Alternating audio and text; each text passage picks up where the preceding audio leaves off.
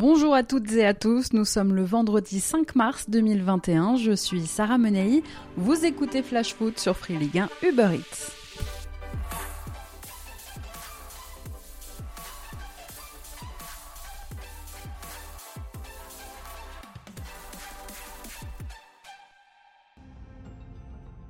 J-8 avant l'élection à la présidence de la FFF. Et oui, beaucoup de suspense ou pas. Samedi prochain, nous connaîtrons le nom du président, du nouveau président de la 3F. Alors en campagne pour sa propre réélection et grand favori par rapport à ses deux concurrents, Frédéric Thirier et Michel Moulin. Ces derniers jours, Noël Legrette enchaîne les sorties. L'actuel président, en poste depuis près de 10 ans maintenant, s'est confié par exemple aujourd'hui au Figaro. Noël Legrette se dit prêt par exemple à offrir un nouveau mandat à Didier Deschamps. Le sélectionneur des Bleus pourrait rester en poste même après la Coupe du Monde 2022 mais pour l'instant, dans un avenir beaucoup plus proche, d'autres sujets sont au cœur des débats. Noël Legrette a aussi été interrogé, par exemple, sur l'ambiance qui règne au sein de l'équipe de France féminine, qui serait minée par des tensions en interne opposant la sélectionneur Corinne Diacre et ses joueuses. Une situation sur laquelle s'est exprimé Monsieur Legrette, je le cite, aucun match perdu depuis la Coupe du Monde 2019, donc elles peuvent se tirer les cheveux, ça m'est égal. Sympa. Autre sujet brûlant, la FFF a acté hier la décision du ministère des Sports de ne pas reprendre aux dates annoncées les championnats de National 2 et de D2 féminines. Les championnats amateurs devaient reprendre le week-end prochain, mais dans le cadre de nouvelles mesures renforcées de sécurité sanitaire annoncées par le gouvernement, eh bien, l'évolution de la pandémie a eu raison de ce programme de reprise. Pour Noël Legrette, la saison pourrait ne pas aller à son terme si la reprise n'intervenait pas aux alentours du 20 mars au plus tard. Or, eh bien, lundi, la ministre des Sports, Roxana Maracineanu, avait indiqué que le sport amateur ne redémarrera pas avant au moins un mois. Encore une fois, ce sont nos clubs amateurs qui souffrent. Et puis, sachez aujourd'hui qu'a eu lieu une nouvelle réunion entre le gouvernement et des représentants du foot français. L'objectif est de réfléchir à de nouvelles aides pour les clubs pro cette fois. Cinq dirigeants, Pierre-Olivier Murat, le président de Rodez, Loïc Ferry, le président Lorienté, Laurent Nicolin, le président du MHSC, Marc Keller, le président strasbourgeois, et enfin Jean-Michel Aulas et le président de la LFP, Vincent Labrune, Jean-Marc Micler, aussi le patron de la DNCG, le gendarme financier du foot, discutent aujourd'hui donc avec les cabinets des ministères des Sports et des Finances pour trouver de nouvelles aides pour nos clubs de Ligue 1 et Ligue 2. Allez, c'est parti pour notre tour des clubs.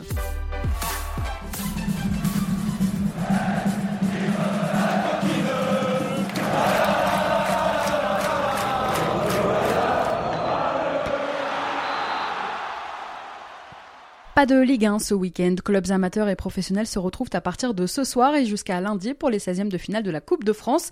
Dimanche 18h30 au stade Raymond Coppa, le SCO accueille le club franciscain. Ça fait une semaine maintenant que le club martiniquais est arrivé en métropole pour s'acclimater et préparer cette rencontre à raison de deux entraînements par jour. Basés à Clairefontaine, les joueurs s'adaptent d'abord au climat. Et oui, il faisait 4 degrés aujourd'hui à Paris alors qu'il en fait au minimum 20 de plus à Fort-de-France en ce moment. Ils s'adaptent aussi aux 5 heures de décalage horaire. Dimanche, coup d'envoi de la rencontre à 18h30, heure métropolitaine, mais il sera 13h30 en Martinique. Six ans après un revers face au FC Nantes, au même stade de la compétition, ce serait une première pour le football martiniquais et même une première pour tous les clubs d'outre-mer si le club franciscain se qualifiait pour les huitièmes de finale. À Bordeaux, on ne joue plus la Coupe de France. Les Girondins qui ont été éliminés par Toulouse en 32e de finale vont donc avoir 10 jours pour préparer leur prochaine rencontre de Ligue 1. Dimanche 14 mars, les Bordelais ont rendez-vous avec la Lanterne Rouge dijonnaise dans le cadre de la 29e journée de championnat. Ayant écopé d'un troisième carton jaune en moins de 10 rencontres face à Metz mercredi, le défenseur des Girondins, Laurent Koscielny, sera suspendu pour cette rencontre. Et puis aujourd'hui, on souhaite aussi un très joyeux anniversaire à Youssouf Sabali qui fête ses 28 ans. Samedi soir, 21h, Brest accueillera le Paris Saint-Germain en 16e de finale de Coupe de France. Pour cette rencontre, Olivier Dalloglio devra une nouvelle fois se passer de Christophe Herel. Absent lors des deux précédentes rencontres du Stade brestois en Ligue 1, le défenseur est toujours touché à un genou. Il sera trop juste pour la rencontre. Samedi, c'est Lens qui se déplacera sur la pelouse du Red Star, le club parisien de National. Ce sera pour les Lensois le dernier déplacement d'une série de trois matchs à l'extérieur en une semaine. Un match qui aura la particularité de se jouer sur synthétique. Le Stade Bauer de Saint-Ouen doit être rénové à partir de l'été prochain. Et si le remplacement du terrain actuel par une pelouse naturelle est au programme, eh bien en attendant, il faudra pour les Lensois jouer sur synthétique, ce dont ils n'ont pas forcément l'habitude. Red Star lance coup d'envoi demain 14h15.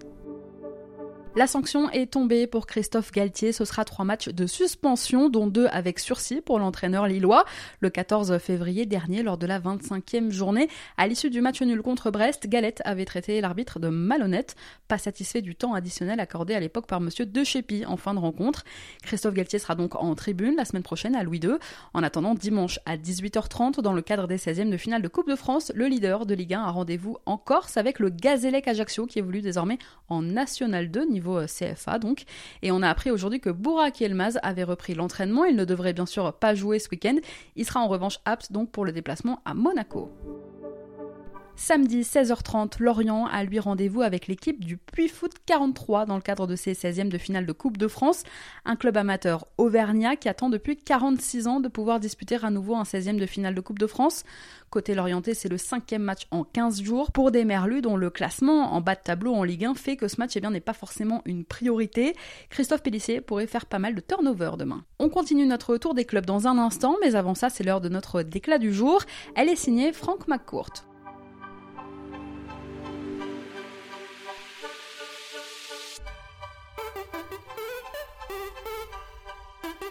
C'est mon cœur qui parle. Et vous avez un chef d'espoir qui est une retenue.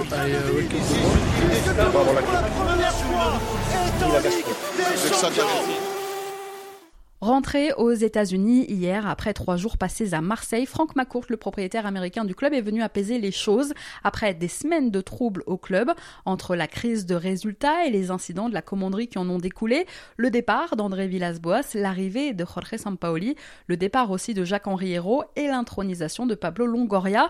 Ces dernières semaines ont été agitées. Frank McCourt est venu à Marseille rassurer tout ce petit monde, parler à la presse et ainsi faire passer aussi un certain nombre de messages aux supporters marseillais S'il sait qu'il faudra beaucoup de travail, McCourt persiste et signe. Marseille peut rivaliser en Ligue des Champions. Je le cite.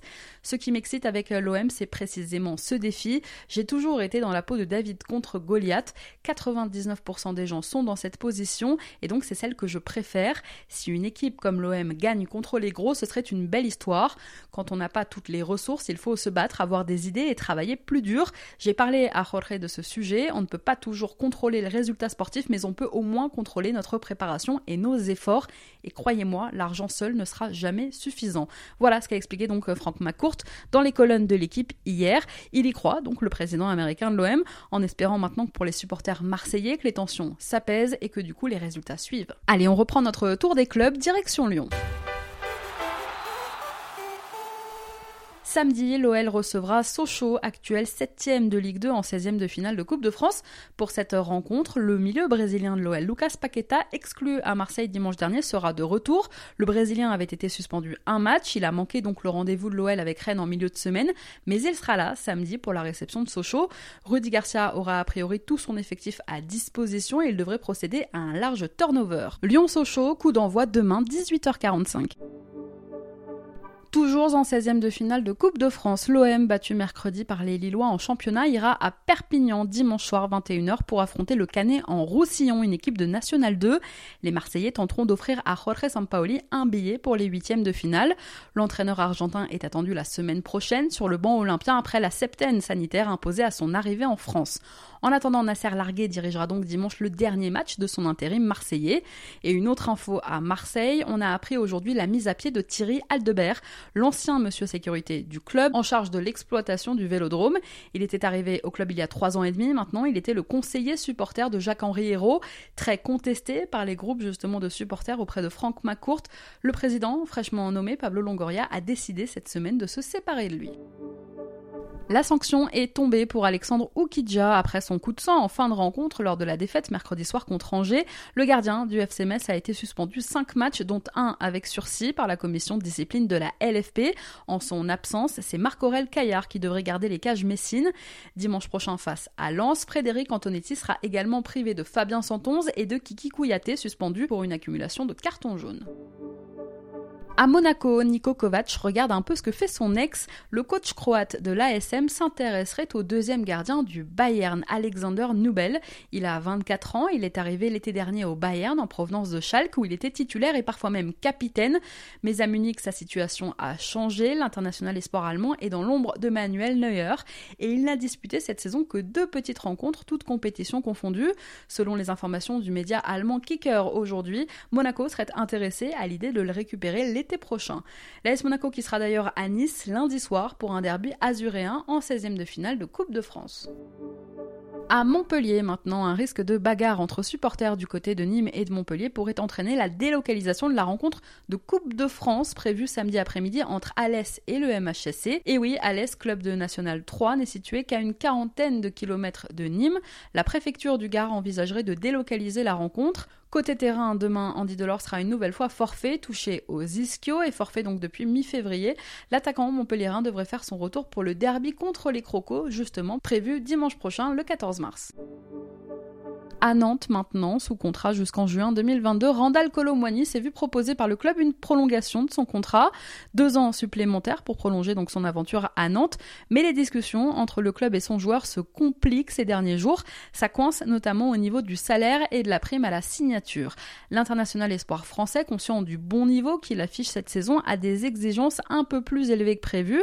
Courtisé par le RB Leipzig ou encore le FC Bruges cet hiver, les divers interlocuteurs dans le dossier de Randall Colomwani complique un peu les négociations avec Nantes, qui devra faire un effort s'il veut voir son attaquant prolongé. Et puis dans le même temps, dans un communiqué publié hier, le FC Nantes a détaillé les raisons de l'état physique actuel de Jean-Kévin Augustin. Je vous en parlais la semaine dernière, l'ancien parisien est redescendu avec l'équipe réserve. On apprend cette semaine qu'il souffrirait d'une forme de Covid long. Recruté en octobre dernier, Augustin n'a pu finalement jouer que 33 petites minutes jusqu'à présent, en raison donc d'un état physique jugé incompatible avec le haut niveau. Des tests médicaux plus approfondis ont révélé que l'attaquant nantais subit encore les conséquences d'une infection donc au Covid. Jean-Kévin Augustin va suivre un protocole médical strict adapté à son état actuel. Hier, le joueur est lui aussi sorti pour la première fois de son silence. Dans un communiqué publié sur ses réseaux sociaux, Jean-Kévin Augustin confirme qu'un nouveau protocole médical a été établi et il estime qu'il lui permettra de retrouver l'intégralité de sa santé et de ses moyens physiques. On lui souhaite évidemment un très bon rétablissement. À Nice, énorme coup dur dans une saison déjà bien galère. Hicham Boudaoui, sorti sur blessure mercredi face à Nîmes, sera éloigné des terrains pour au moins deux mois.